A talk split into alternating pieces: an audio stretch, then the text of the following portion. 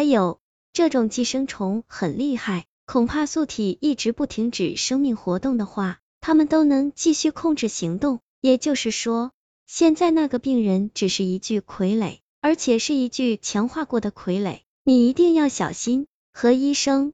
我知道了。小马向他竖了个大拇指，然后鼓起勇气冲出了血液储藏室。身后，何医生尝试着站起来，但来自脚部的痛楚瞬间便麻木了他。没有办法，他只能在这里作壁上观。现在只能希望小马能够成功吧。他在心里暗暗祈祷道。医院大楼候诊室大厅，现在是晚上，但大厅里还是有不少急诊的患者在等待医生的叫号。他们有些痛苦的坐在排椅上，有些则在旁边来回踱步，样子看上去很着急。就在这时，从走廊的另一边忽然传来一阵急促的脚步声，伴随着脚步声而来的，还有恐怖的低吼声，如同生化危机的丧尸妖怪一样。黑暗中，一只散发着红光的怪物快速的逼近。最先发现这点是走廊边上的一位老人，他拄着拐杖。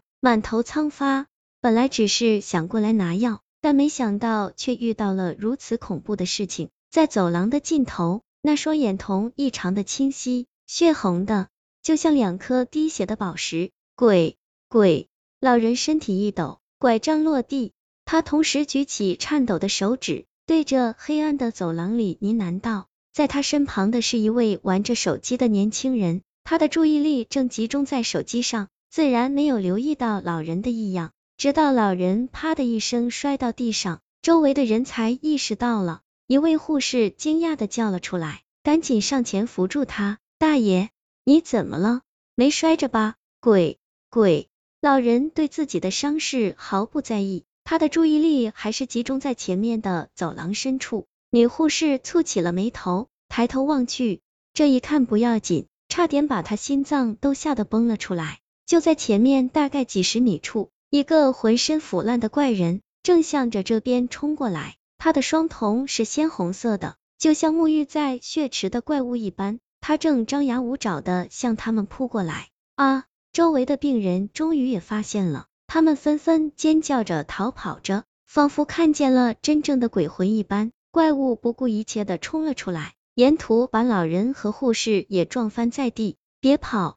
你给我停住！在他身后，小马也紧紧跟随着。他刚才受到何医生的嘱咐，一定要趁着怪物虚弱的时候搞定他。但没想到的是，那怪物力气虽然没之前大了，但跑的倒还挺快。他追了很久，都才刚好跟得上。这时候，医院那些保安也不知道哪去了，到处也看不到一个。小马咬了咬牙，只好顶住压力，继续尽力的跟在他的身后。怪物撞开了沿途遇见的几个人之后，竟然径直往楼梯处跑上去。奇怪了，小马在心里暗暗琢磨。上面明显是往天台的方向，那不是一条死路吗？为什么他要将自己引到那里？难道他还有什么其他手段？小马没有时间多想，眼看那个怪物已经快消失在眼前了，他只好咬了咬牙，奋力的往上面冲过去。小马一连串跑了好几层楼梯，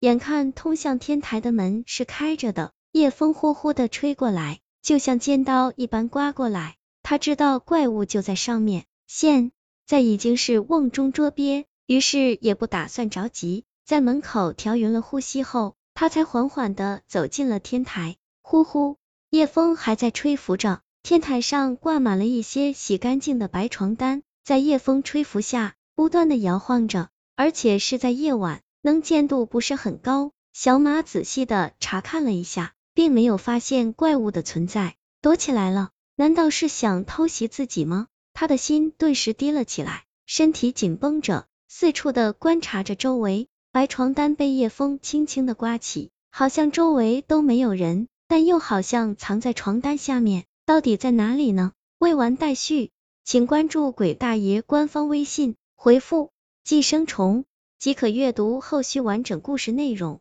在微信里搜索“鬼大爷鬼故事”或者 “goodaycon” 都可以关注鬼大爷官方微信。